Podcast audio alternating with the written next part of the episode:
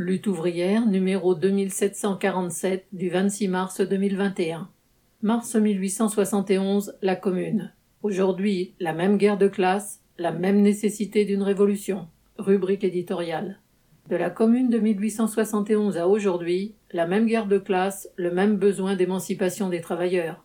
Il y a 150 ans, le 18 mars 1871, le petit peuple parisien s'insurgeait et proclamait la Commune. Pour ceux qui ne se résignent pas à la domination de la bourgeoisie, c'est, encore aujourd'hui, un fait extraordinaire et enthousiasmant. La Commune de Paris a été en France le premier et le seul pouvoir ouvrier.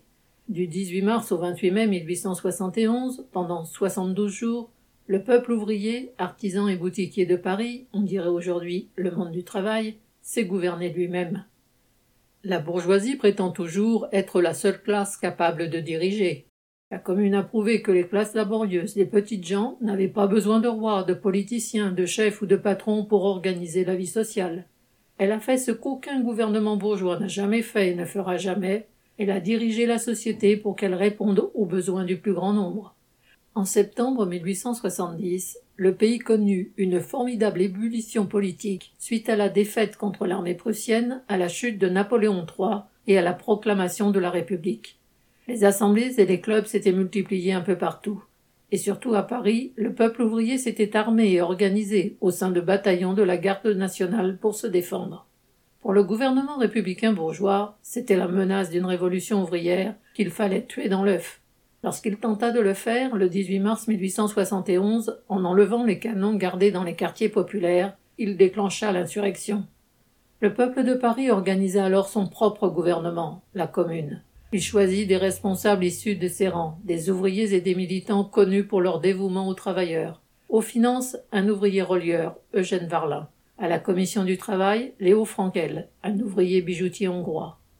C'en était fini des privilèges, des sinécures et des passe-droits.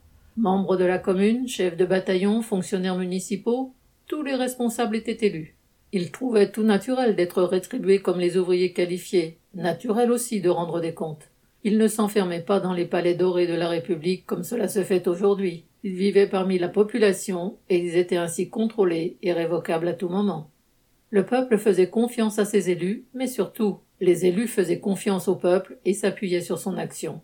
Associations de quartiers, syndicats, coopératives, mille et une initiatives étaient prises pour régler les problèmes des classes laborieuses, et nombre de femmes, comme l'institutrice Louise Michel ou l'ouvrière Victorine Brochet, les premiers rôles. Il fallait nourrir de toute urgence la population. Des cantines collectives furent mises sur pied. Il fallait donner un toit à des milliers de familles. Les communards décidèrent un moratoire sur les loyers et réquisitionnèrent les logements vacants. Il n'y avait plus de travail. Ils chargèrent les associations ouvrières de faire tourner les ateliers abandonnés. Il fallait éduquer les enfants, les églises furent réquisitionnées et transformées en écoles, des volontaires sollicités. Le petit peuple de Paris pouvait compter sur un gouvernement qui prenait fait et cause pour le locataire contre le propriétaire, pour l'ouvrier contre le capitaliste, pour le pauvre contre le riche. Une telle démonstration était intolérable pour la bourgeoisie. Le gouvernement de Thiers écrasa la commune, fusillant sans autre forme de procès quelques vingt mille communards. Aujourd'hui la société fonctionne à l'inverse des principes de la commune.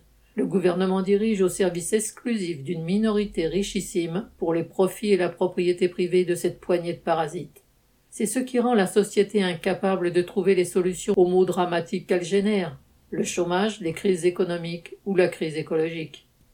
C'est ce qui fait que, dans cette pandémie, aucun gouvernement ne veut transformer les vaccins en bien commun de l'humanité, ni réquisitionner les usines et laboratoires pour les produire en masse.